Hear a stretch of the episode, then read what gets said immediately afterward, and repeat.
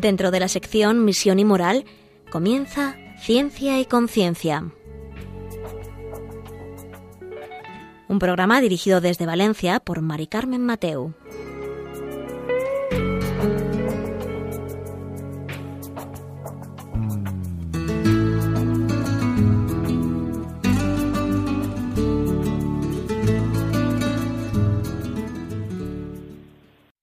Buenas tardes, queridos oyentes. Aquí estamos un miércoles más en Ciencia y Conciencia, un programa que hacemos desde el Observatorio de Bioética de la Universidad Católica de Valencia. Y hoy vamos a contaros algo nuevo, bueno, eh, relativamente, porque os hemos ido contando cómo la técnica CRISPR eh, ha sido investigada, luego publicada, y ahora os queremos contar eh, que ya se ha inyectado la técnica CRISPR a un paciente y os queremos contar este ensayo clínico y si demuestra efectividad contra alguna grave enfermedad o no, eh, o solo hacia una, o podemos abrir campo ¿no? hacia las enfermedades graves o, o qué nos queda. Y si nos plantea algún dilema ético, ¿no? Es esta técnica respecto a nosotros. En fin, hoy vamos a pasar esta hora con vosotros hablando de esta técnica y de, y de este ensayo clínico.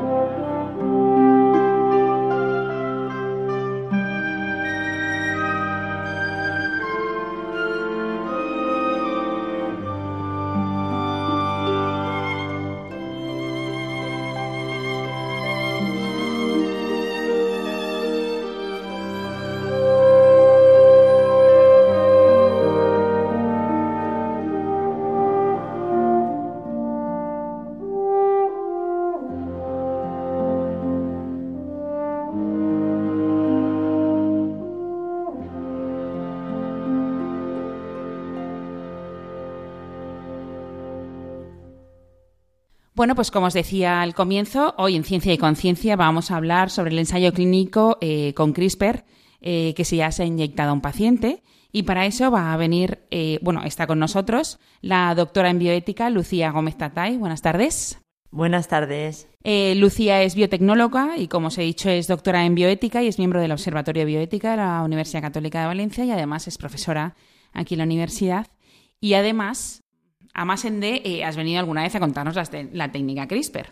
Entonces, cuéntanos, em, ¿cómo es esto del primer ensayo? ¿O quieres que empecemos más al principio para ir refrescando a nuestros oyentes la técnica? Sí, bueno, recordarles a nuestros oyentes que CRISPR eh, es un nombre que hace referencia a una técnica de edición genética, es decir, una técnica que nos va a permitir modificar genes no solo en microorganismos, plantas, animales, sino también en el ser humano. Esto en principio pues planteado con un objetivo terapéutico de poder corregir defectos genéticos que causen enfermedades. ¿Vale? Entonces, bueno, esto ya se, se estaba viniendo estudiando en células aisladas de los pacientes. Se tomaban células de los pacientes y en el laboratorio ya se estaban haciendo cosas para probar si se podían corregir los genes o no. La novedad de, este ensayo que vamos a tratar hoy es que en lugar de modificar genes en células separadas de un paciente, ya se han modificado genes en el interior del cuerpo del paciente. Es decir, que la técnica se ha inyectado directamente en el paciente y ha modificado el genoma. Esa es la novedad de, la noticia ¿no? que, estamos, que vamos a discutir hoy y cuyas implicaciones vamos a tratar. Vaya, pues, eh, y eso se consigue con una inyección. Sí, en este caso eh, se inyectaba el sistema CRISPR, el sistema de, modificación de genes, en la sangre del paciente, con idea de que llegara hasta el hígado.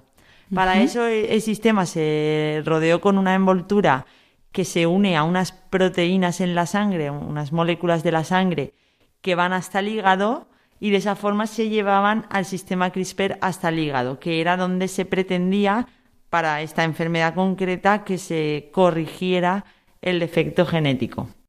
Vaya. Eh, me acuerdo que cuando nos contabais lo de la técnica CRISPR, era como una tira, digamos, eh, como esos dibujos que, para que los oyentes se lo imaginen, ¿no? Esos dibujos que hay del genoma, que son puntos, rayas, eh, bueno, como un rulo, ¿no? Sí, una Y eso es. Y entonces, que me acuerdo, yo me quedé con la idea que metías tijera en un sitio y en un sitio y lo cortabas y ponías el nuevo o, o quitabas eso. Entonces ahora con una inyección es como mucho más práctico, digamos. Bueno, la- en realidad en esa inyección va todo, va la tijera Ah, vale. y va la guía. Sí, sí, eso es igual. Si, si quieres, lo recuerdo un poco cómo funciona. Es, tiene una guía molecular que encuentra la secuencia del genoma que se quiere corregir. Y luego además lleva añadida eh, una, la tijera molecular, que es una proteína que corta el ADN. Entonces, eh, la guía encuentra la parte del ADN dañada, enferma, y, la- y con la tijera se corta. Y después el objetivo es que la célula repare ese corte que hemos hecho, lo repare y lo puede hacer de dos maneras. Simplemente quitando algún trocito y volviéndolo a juntar, y en ese caso el gen enfermo se inactiva y deja de producir eh, la proteína eh, anómala, digamos, que es lo que han hecho en el ensayo que ahora os explicaré. Pero otra idea un poco más compleja es que en vez de quitar un trocito y volver a pegar, en- se corrija nuestro corte escribiendo una secuencia concreta que queremos. Entonces ya no se trata de inactivar un gen enfermo, sino de corregirlo, de reescribir su secuencia eh, para hacerlo funcional. Pero eso es más complejo y todavía están intentando que funcione. En el caso de- del ensayo que vamos a tratar, han hecho el primer abordaje, inactivar un gen que da problemas para que deje de darlos. Bueno, es todo un paso, porque yo recuerdo el primer programa de CRISPR mm, que hicimos, no sé si era hace dos o tres años, y pues que se estaba estudiando esto. Sí, y lo no, veíamos como un poco ciencia ficción. Sí, desde luego que la técnica está moviéndose muy rápido, hay muchísima gente investigando sobre ello. De hecho, si vas siguiendo el número de publicaciones eh, al año sobre este tema, sobre CRISPR, eh, ves eh, cómo el crecimiento es exponencial. Eh, ahora es verdad que el- con el año de la pandemia Claro. ha afectado un poco, pero, pero sí, está avanzando rapidísimo y hace, hace unos años ni siquiera estaba aprobado que se pudiera usar en humanos. Y hace poco, pues en 2017-18 se aprobó por primera vez sin contar China, ¿vale? Porque sí. Chi- China como que va aparte. Eh, pero en Estados Unidos, Europa y todo esto eh, se aprobó pues en 2017-18 los primeros ensayos y empezaron en 2020. O sea que esto es nada, se acaba de publicar hace Claro, muy poco. yo recuerdo que nos contaste algunas modificaciones que se hacían en plantas. E incluso estaba hablando a veces de animales, Sí. pero que faltaba ese punto de las personas. Sí, lo que sería ya la, la llamada terapia génica, Eso ¿no? es. Pero bueno, ahora ya sí que han empezado los ensayos y bueno, los resultados son bastante prometedores. Es verdad que todavía eh, los estamos recibiendo con cautela, porque esta publicación nos dice que no ha habido efectos secundarios graves y que la eficacia es buena. Pero es verdad que los investigadores dicen que hasta que no pasen por lo menos seis meses que se pueda hacer un seguimiento de los pacientes, no vamos a poder dar un veredicto, digamos, de, ni de seguridad ni de eficacia. Porque ahora son pues los primeros resultados, pero hay que ver a largo plazo qué es lo que ocurre con estos pacientes. Claro, entonces esta técnica podemos decir, bueno, ahora supongo que estarán esperando, ¿no? Eh, las consecuencias que pueda tener, pero una vez ya publicada este, este ensayo se supone que todas las consecuencias en principio están siendo buenas para la persona. A corto plazo sí, y ahora falta eh, ver a, a largo plazo qué es lo que ocurre, que también es muy importante, claro. Claro. Y eso eh, necesitamos tiempo para poder estudiarlo. Vale, pues eh, ahora nos, a mí me gustaría que nos contaras bien este ensayo, ¿vale? Em, cuéntanos a ver em, por dónde comienza el ensayo. Sí, bueno, pues eh, nada, decir primero que se ha realizado solo en seis pacientes. Como es algo tan novedoso, bueno, pues los ensayos clínicos eh, que suponen riesgos empiezan con muy pocos pacientes y en este caso solo han sido seis pacientes. Y la enfermedad es grave. Hmm, sí, es una enfermedad potencialmente mortal. Desde el momento del diagnóstico, normalmente el paciente muere a los dos, desde 2 a 17 años, más o menos. Es verdad que eh, recientemente se han ido desarrollando otro tipo de tratamientos. Esta enfermedad hace un tiempo no se podía tratar. Eh, ahora hay algunos tratamientos, pero implican que cada pocas semanas el paciente tiene que ir al hospital, administrarse el tratamiento y, y bueno, por eso se ha pensado en utilizar edición genética porque la idea es que con edición genética, como se corrige el genoma, eh, la idea es que con un solo tratamiento ya duraría la eficacia de por vida, mm. lo que es mucho más cómodo para el paciente. Claro. Entonces, esa, esa es la idea. Y nada, la enfermedad en concreto tiene un nombre un poco raro. Sí. Se llama amiloidosis por transtiretina. Es una enfermedad rara, no es eh, muy común y como decía, pues es grave. Lo que ocurre con esta enfermedad es que se acumula una proteína incorrecta, anómala, ¿vale? Que es la transtiretina, por eso el nombre de la enfermedad. Se acumula en los tejidos, sobre todo en los nervios y el corazón. ¿vale? Y eso va a influir en, la funcionalidad de, de estos tejidos tan importantes. Entonces, bueno, la idea era que inactivar el gen el gen enfermo que nos está generando esa proteína, inactivarlo para que deje de hacerlo. Esa es la idea del ensayo y que en principio pues los resultados, como digo, eh, son prometedores. Claro, eh, le inyectan, le, por así decirlo, ¿vale? Para entendernos, porque yo tampoco es que sepa mucho, pero le inyectan y le dicen a ese gen, o sea, desaparece, con lo cual ha desaparecido, entre comillas, esa enfermedad. Sí. Entonces él se pone el tratamiento, esa persona pone el tratamiento para ya ser súper eficaz y con el tiempo, si todo va bien, la enfermedad ha desaparecido. Exacto, esa es la idea.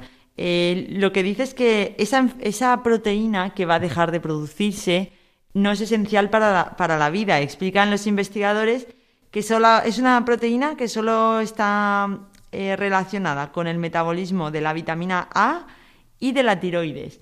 Entonces, cuando inactivan ese gen enfermo, esa proteína deja de existir en el paciente, ya no la produce, esa proteína anómala, y es verdad que tampoco produce la versión buena de la proteína que sí que la gente sin la enfermedad la tiene. Pero como es una proteína, eh, eso que no tiene un papel muy clave en el organismo, pues se ve que administrando vitamina A y controlando el tema de la tiroides simplemente el paciente puede vivir sin necesidad de generar esa proteína. Vaya, qué curioso. Em, y, a la vez qué bueno, ¿no? Em, vamos a hacer una pequeña pausa, vamos a pensar en esto porque me da la sensación de que estamos dando como muchos datos.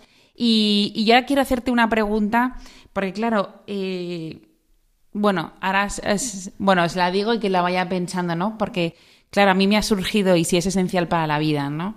O sea, a ver si esa proteína que queremos quitar es esencial para la vida. Entonces, bueno, ahora en el siguiente bloque os pasamos a contar más cosas.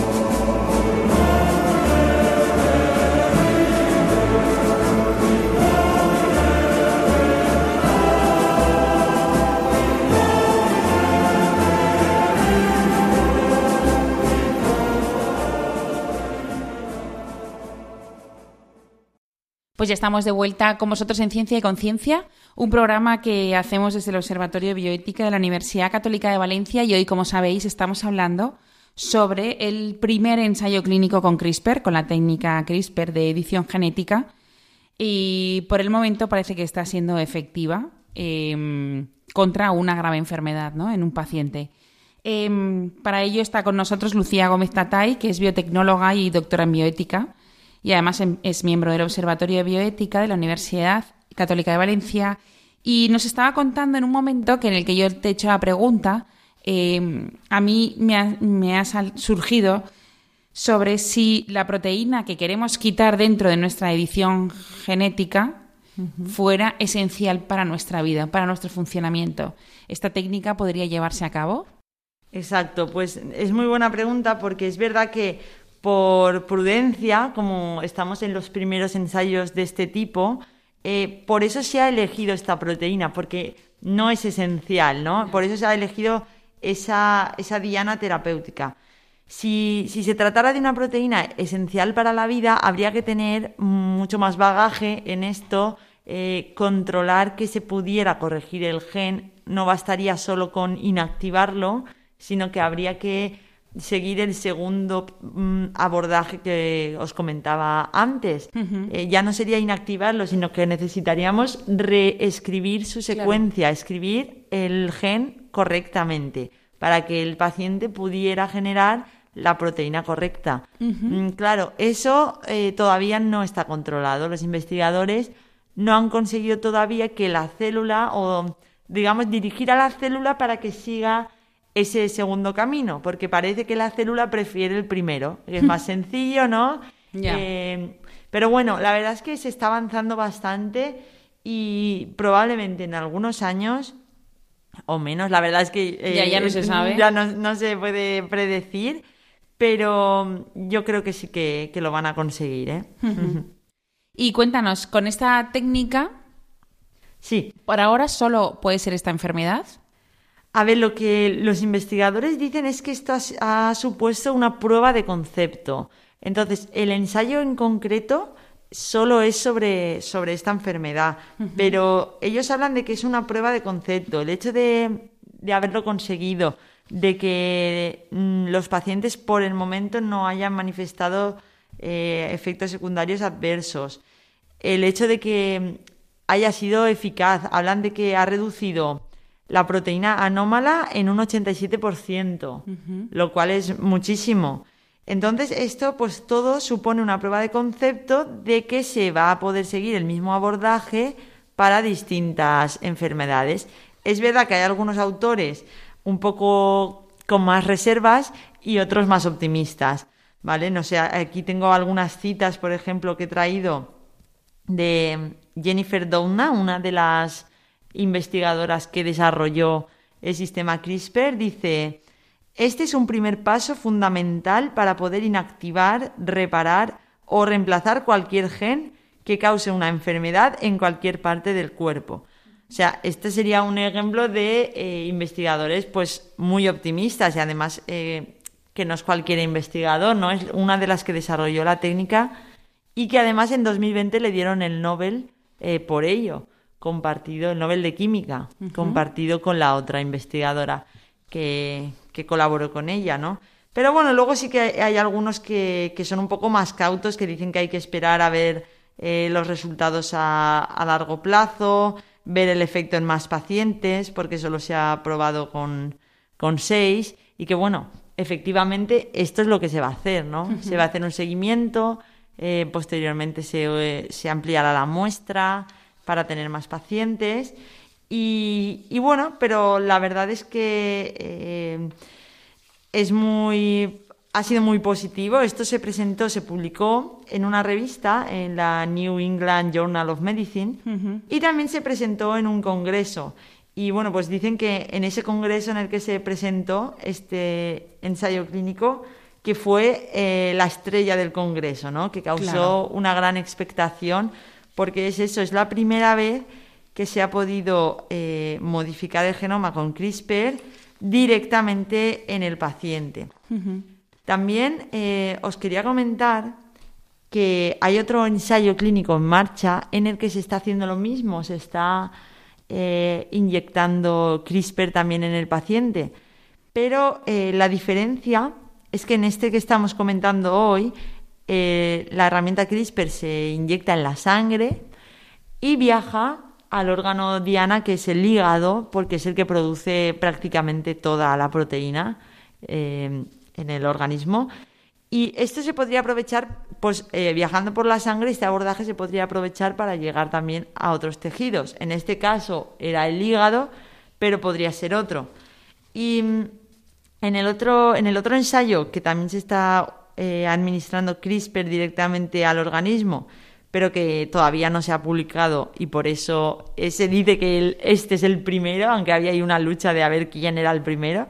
Eh, pero bueno, en el otro que se está realizando eh, CRISPR se está administrando directamente al paciente, pero en el ojo.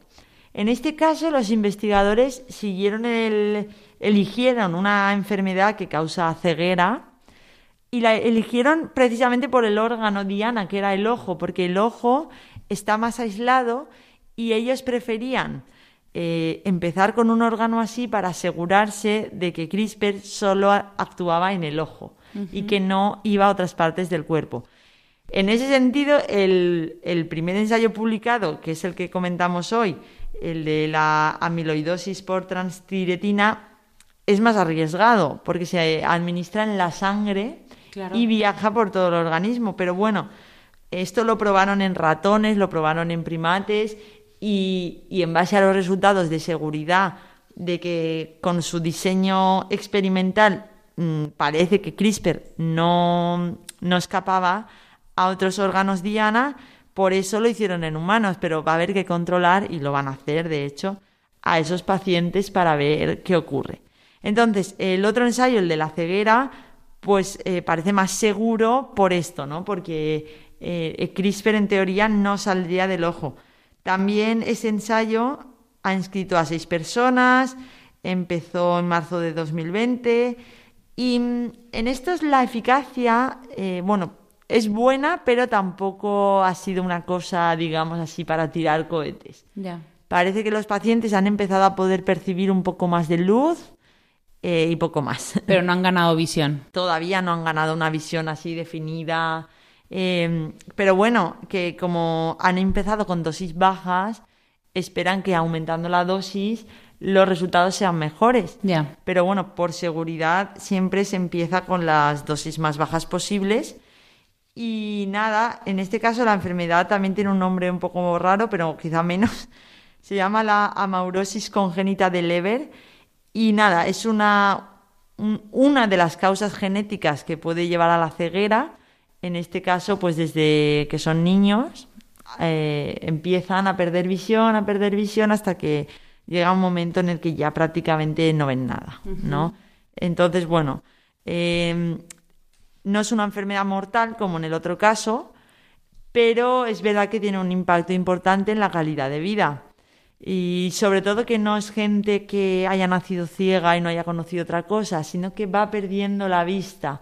Entonces, bueno, pues también es una enfermedad que se considera grave, entre comillas, no siendo mortal, y bueno, pues por eso también eh, se justifica el interés de, empezar también por aquí, ¿no? Este, este ensayo, ese otro ensayo del ojo, nos has comentado que también fue probado en ratones y primates. Y en ellos sí que hubo... ¿Se sabe que fue exitoso?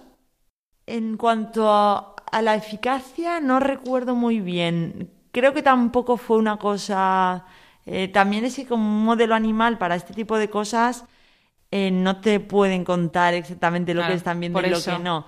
Pero bueno, sí que hay formas de medir un poco cómo el ojo responde a la luz y todo esto. Entonces, bueno, por lo menos fueron suficientemente exitosos como para dar el paso para el paso a humanos. Hmm, exacto. Y, bueno, decir también que en, en el ensayo primero, en el que se ha liberado la técnica eh, a la sangre, no se ha utilizado un virus para llevar la técnica. Os voy a explicar esto. cuando eh, introducimos el sistema CRISPR en el organismo, generalmente lo transporta un virus. se, se, mete, digamos, dentro de un virus para que el virus lo lleve eh, al cuerpo. Eso se llama un vector viral. Un virus que, claro, es un virus...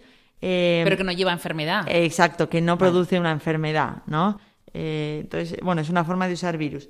Pero es verdad que el problema de usar un virus para llevar a la edición genética tiene un problema ético en cierta forma.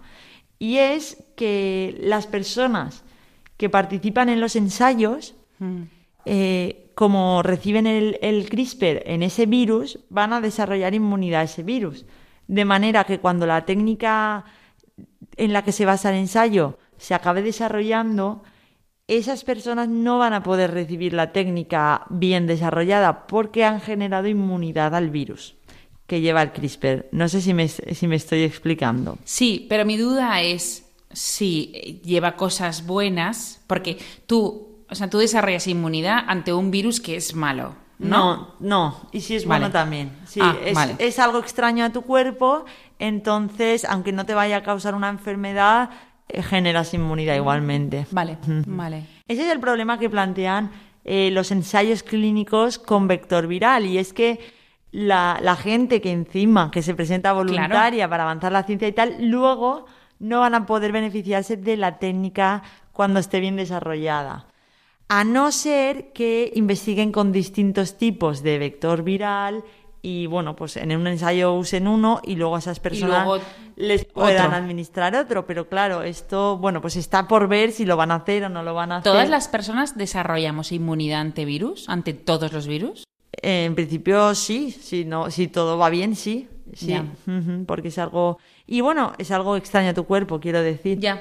Y en el, la otra de las novedades de este artículo en el que lo han inyectado en la sangre es que no usa vector viral, ha usado unas nanopartículas artificiales que llevaban el CRISPR.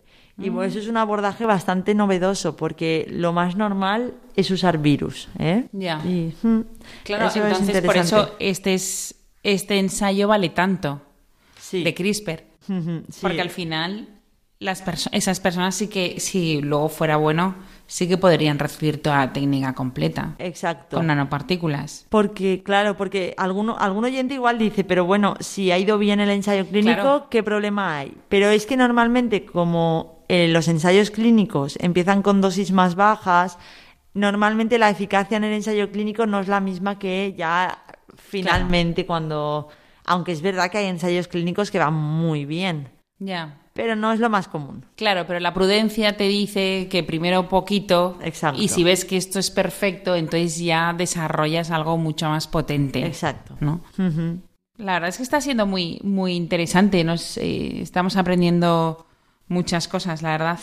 Y mm, entonces, ¿tú crees que si esto dura, por ejemplo, en seis meses no hay noticias o las noticias que hay son eh, los pacientes están fenomenal, se les está yendo la enfermedad y, pueden llevar una vida normal como hasta que les dieron ese diagnóstico?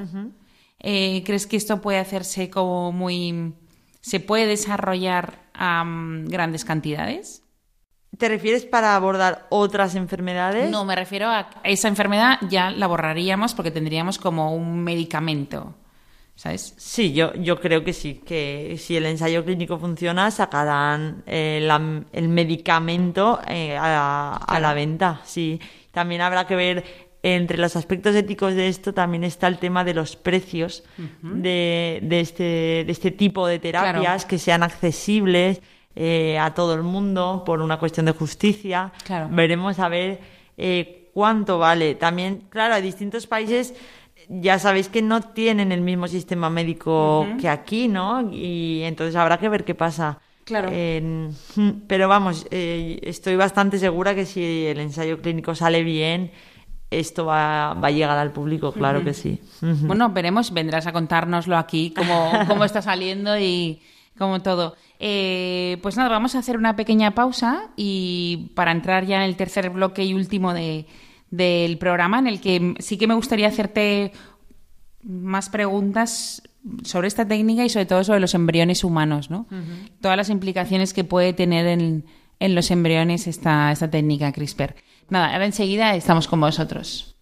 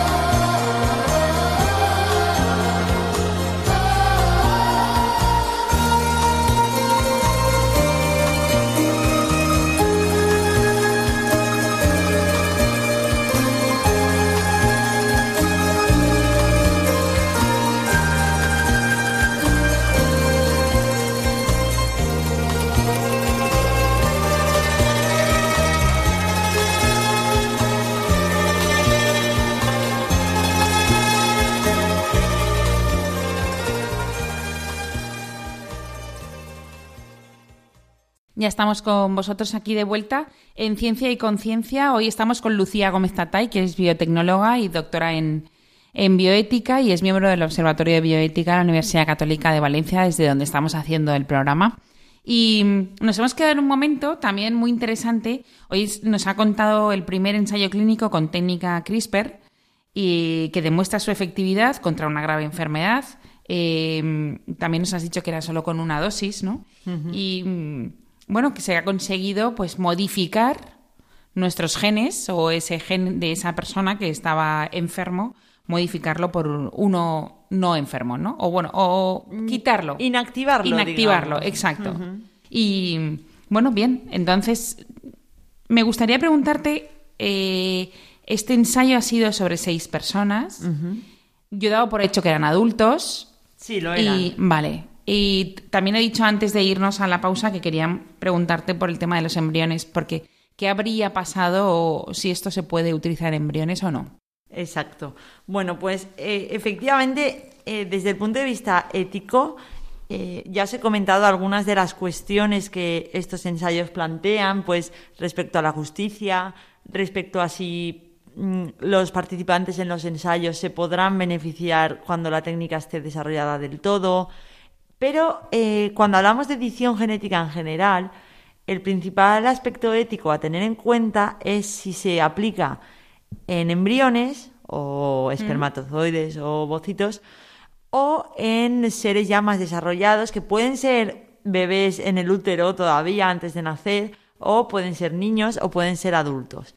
¿Vale? Esta distinción es clave desde el punto de vista ético porque si se utiliza la técnica en embriones eh, además de que se producen in vitro, se manipulan, eh, se destruyen, si alguno de esos embriones llegara a implantarse en una mujer para desarrollar un embarazo y nacer, eh, al haberse modificado su genoma en un estado tan temprano del desarrollo, todo su organismo estaría modificado, incluido su propia línea germinal, sus propios gametos. Mm. de manera que cuando ese niño crezca eh, y tenga sus propios hijos, también sus hijos heredarán el cambio genético y sus nietos y sus bisnietos Ah. y así sucesivamente.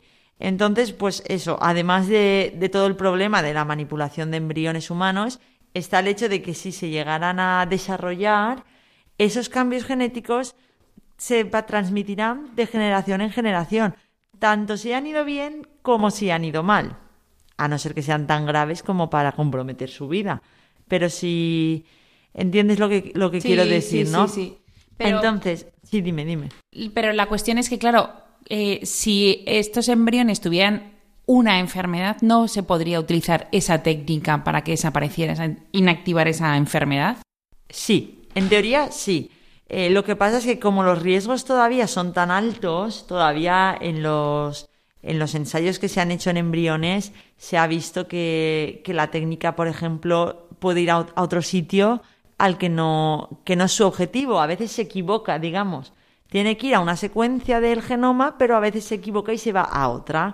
Entonces, claro, eh, eso también es peligroso en un adulto, pero en un embrión que todavía no está desarrollado es mucho más peligroso, ¿no? Ya, ya sabéis que eh, las mujeres embarazadas, embarazadas no pueden tomar medicamentos prácticamente por los riesgos de que algo vaya mal en un estado tan temprano del desarrollo. Pues imaginaos estar modificando el genoma. Claro. Es muy, muy arriesgado. De hecho, eh, sobre esto no hay discusión. Hoy en día todo el mundo está de acuerdo, incluso las personas que investigan con embriones humanos, incluso ellas están de acuerdo en no implantarlos en una mujer, porque los riesgos todavía son muy elevados, ¿vale? Todavía esto no es seguro. Pero sí que se plantean eh, que en un futuro pueda ser una realidad. Y entonces aquí eh, ellos lo que discuten es el tipo de enfermedad. Hay enfermedades en las que no valdría la pena el riesgo, no valdría la pena actuar a nivel embrionario, eh, ¿vale? Por ejemplo, pues eso, este tipo de ceguera que hablábamos antes, es un órgano muy concreto el que hay que corregir, es el ojo. ¿Para qué van a querer tocar todo el genoma de todo el Claro. organismo, ¿no? Por ejemplo. Pero es verdad que hay otras enfermedades que igual son más graves, que igual desde el momento de na- del nacimiento ya pueden comprometer la vida del bebé. Eh, bueno, quizá esas enfermedades serían las que elegirían para eh, actuar en embriones. Pero bueno, desde nuestro marco ético que consideramos a la, a la vida de todo ser humano digna y que todo ser humano es persona desde la concepción hasta la muerte, pues no podemos plantearnos el estar realizando investigaciones con embriones humanos, ni de edición genética ni de ningún tipo, ¿no? La verdad es que es, es, es muy interesante. Em, ¿Y crees que en algún momento, bueno, a lo mejor sí que es verdad, siempre nos has dicho que China está aparte, Hmm. va por otro camino? Sí. De hecho, en China ya, aunque es verdad que esto el país en sí, el, el gobierno, no lo aprobó, pero eh, sí, que se, sí que se implantaron embriones modificados en mujeres en 2018, en noviembre, me acuerdo perfectamente. Eh, fue un- tuvo un impacto mediático increíble, todo el mundo lo criticó. Bueno, yo creo que lo contamos aquí, ¿no? Sí, lo estuvimos hablando un día. Eh, claro, este, este caso ya no es solo que investigara con embriones, sino que los implantó Claro. en mujeres y nacieron Y bebés. nacieron dos niñas, ¿no? Gemelas, creo que eran. Sí, y posteriormente hubo algún nacimiento más. Luego este investigador fue encarcelado por lo que había hecho, porque había falsificado los documentos de aprobación ética. Claro. Eh, claro, había manipulado a las parejas para que se prestaran a su experimento. Qué ¿eh? barbaridad. Sí, porque de hecho eh, eh, es más grave todavía porque esos embriones eran sanos. Eran embriones que no tenían ningún problema y él modificó su genoma para mejorarlos, entre comillas. Quería hacerlas inmunes al virus del SIDA, para que nunca en su vida lo pudieran coger. Con la justificación, decía él, que los padres de esas niñas tenían, eh, estaban infectados por el VIH, pero bueno, que no tenían por qué contagiar Claro. a las niñas, ¿no? Y, y entonces fue todavía más criticado por eso, porque modificó el genoma de embriones que eran perfectamente sanos y seguramente, no lo sabemos, pero seguramente las consecuencias han sido peores, claro. Eh, lo que pasa es que esto no ha sido publicado en ninguna revista porque al no tener aprobación ética ninguna revista lo puede publicar. Y también por temas de confidencialidad de estas niñas, pues no sabemos, no sabemos Claro, eso te iba a preguntar, ¿sabemos cómo están, cómo es su vida, cómo...? No, no sabemos quiénes son. De hecho, los nombres que dio la prensa eh, los llamó, la llamó Lulu y Nana, pero claro, eran nombres falsos y no sabemos nada de esto. Al final hay que primar la vida de esas niñas frente sí, su privacidad. Sí, sí, sí, sí. Pues muchas gracias, Lucía, por, por estar con nosotros eh, hoy. Si quieres dejarnos, no sé, una idea o dos para que así nos vayan, nos vayan recordando, ¿no? Porque conforme vas hablando, vamos recordando programas que hemos hecho sobre la técnica CRISPR. Sí, pues a ver, eh, yo os dejaría con la idea de que lo que hemos comentado hoy era el primer ensayo clínico con CRISPR en el que la técnica de modificación del genoma se inyecta directamente a un paciente. Diríamos también que ha sido bastante eficaz y que la seguridad a corto plazo es buena, pero que falta por ver a largo plazo. Y también remarcar eh, que este no es un caso de modificación genética de embriones, sino que se ha realizado en seres adultos que en principio no va a ser transmisible a la descendencia, los cambios genéticos, y que, bueno, pues por lo tanto la evaluación ética es positiva, eh, siempre, bueno, pues teniendo en cuenta las consideraciones que decía antes. Hacer que estos tratamientos sean accesibles a todo el mundo y no solo a quien tenga más dinero. Y, eh, bueno, pues garantizar que los participantes en los ensayos puedan beneficiarse también de este desarrollo. Claro.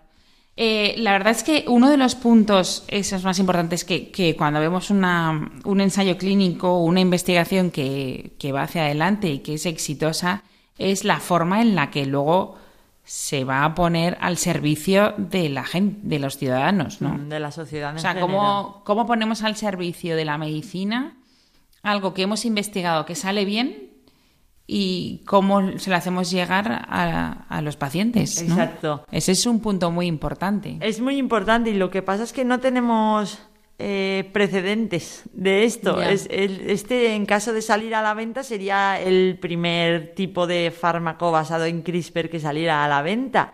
Así que no.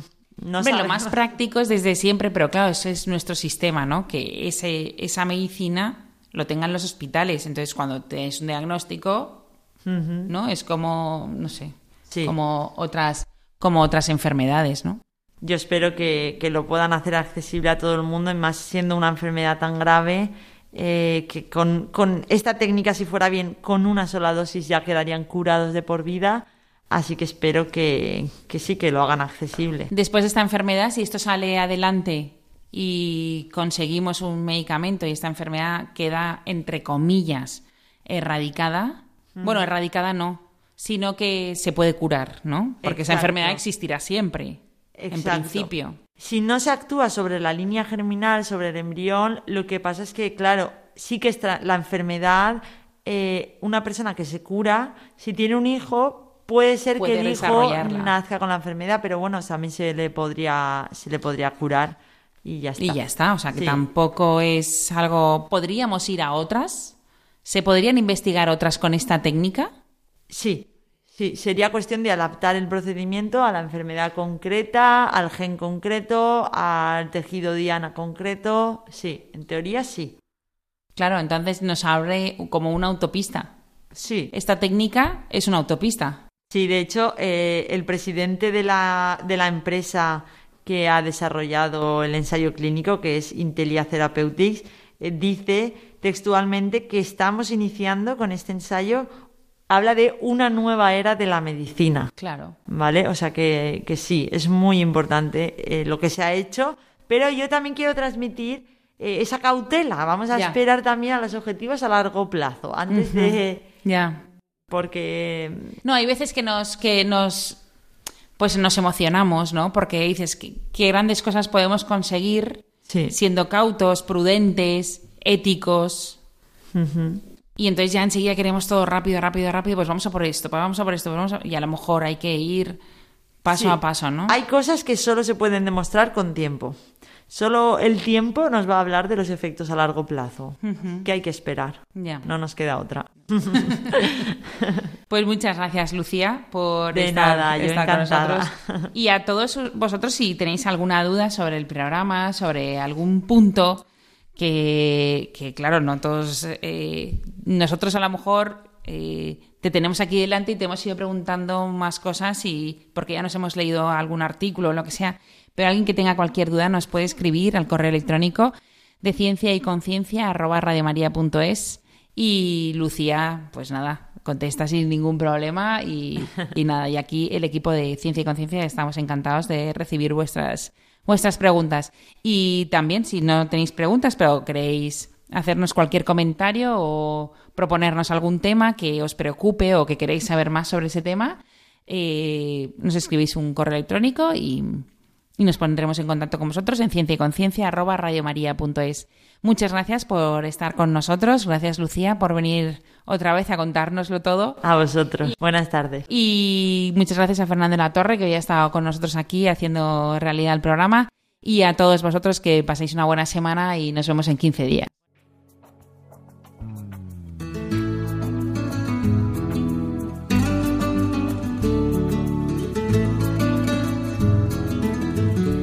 Finaliza así en Radio María Ciencia y Conciencia, un programa dirigido desde Valencia por Mari Carmen Mateu.